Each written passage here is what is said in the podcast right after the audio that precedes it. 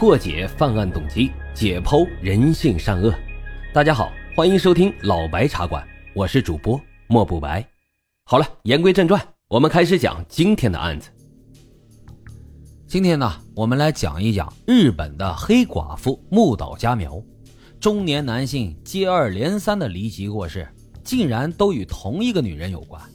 她是温柔乖巧的美厨娘，也是凶狠恶毒的黑寡妇。平凡的外表之下，到底又隐藏着怎样的惊天秘密呢？一九七五年，木岛佳苗在日本北海道的中标金町出生了。她是家中的大姐，底下还有一个弟弟，两个妹妹。木岛家在当地可以算是名门了。父亲是行政人员，母亲呢是钢琴教师，拥有着自己的钢琴学校，家境优越。父母对子女的管教也是十分的严格，他们不允许孩子们看电视、打游戏、看漫画，连零用钱都给的非常少。木岛佳苗呢，从小就跟着母亲学习钢琴，后来又跟着父亲学习料理，十几岁的时候就能够做的一桌好菜了。木岛佳苗从小就很胖。因为肥胖的问题，也经常被同学们嘲笑。初三毕业之前的一个晚上，一向听话的木岛佳苗从家里面偷了存折，乘坐着出租车来到了离家五十多公里远的根市，并且走进了一家银行。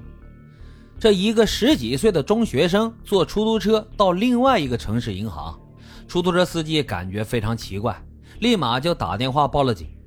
十几分钟之后。警察将拿着三百万现金的木岛佳苗给控制住了，并且还通知了他的母亲。没有人知道木岛佳苗取这么多钱是来干什么的。但是从这个时候开始，木岛佳苗跟父母的关系急剧的恶化。高一的时候，他直接从家里面就搬了出来，住到了外婆家里。没了父母的约束，木岛佳苗的生活也变得自由了起来，还瞒着父母交起了男朋友。一个四十多岁的小老板，有一天啊，这个男人说自己的公司经营出现了一些问题，就让木岛向父母借钱用来周转。木岛佳苗害怕父母责备，然后就从朋友的家里偷了存折，取出了七百多万日元给了他。但是没有想到，拿了钱之后的这个老男人就去了东京了，再也没有回来过。一九九三年，十八岁的木岛佳苗从高中毕了业。学习成绩一直不错的他，却意外的在所有大学入试当中全部都落了榜。怕在同学面前丢脸，他就参加了东京肯德基总部的招聘，并且还收到了录取通知。虽然不是去上大学，但是离开小镇去往东京的愿望也终于是实现了。在高中毕业手册上面，木岛佳苗写道：“我的梦想是成为一名可爱的妻子和母亲，构建一个温暖的家庭。”做一名合格的专业主妇，为丈夫尽心尽力。怀揣着这样的梦想，一九九三年，十八岁的木岛佳苗只身一人来到了东京，终于如愿来到了大城市。可是生活却没有他想象的那样美好。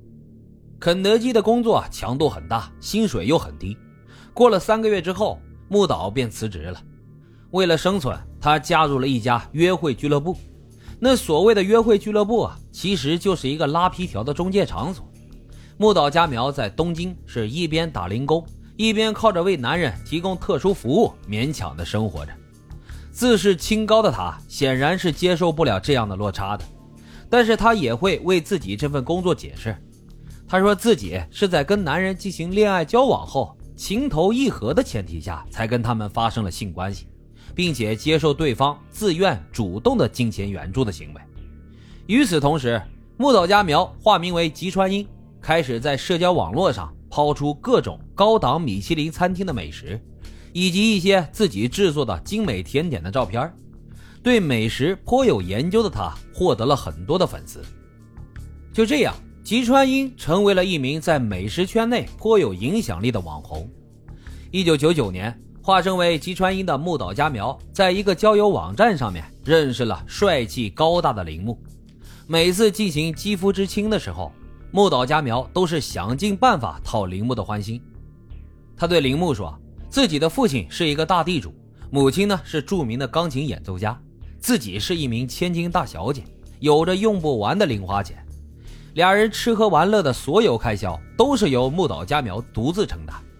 渐渐的，铃木对木岛佳苗产生了一种依赖的情绪，向他敞开了心扉，甚至连诱使母亲自杀的事情都跟他说了。木岛佳苗在铃木面前也化身为高大的母亲形象，照顾着从小就缺乏母爱的铃木，而铃木也从来不会怀疑他的富二代身份，甚至想要跟他结婚共度余生。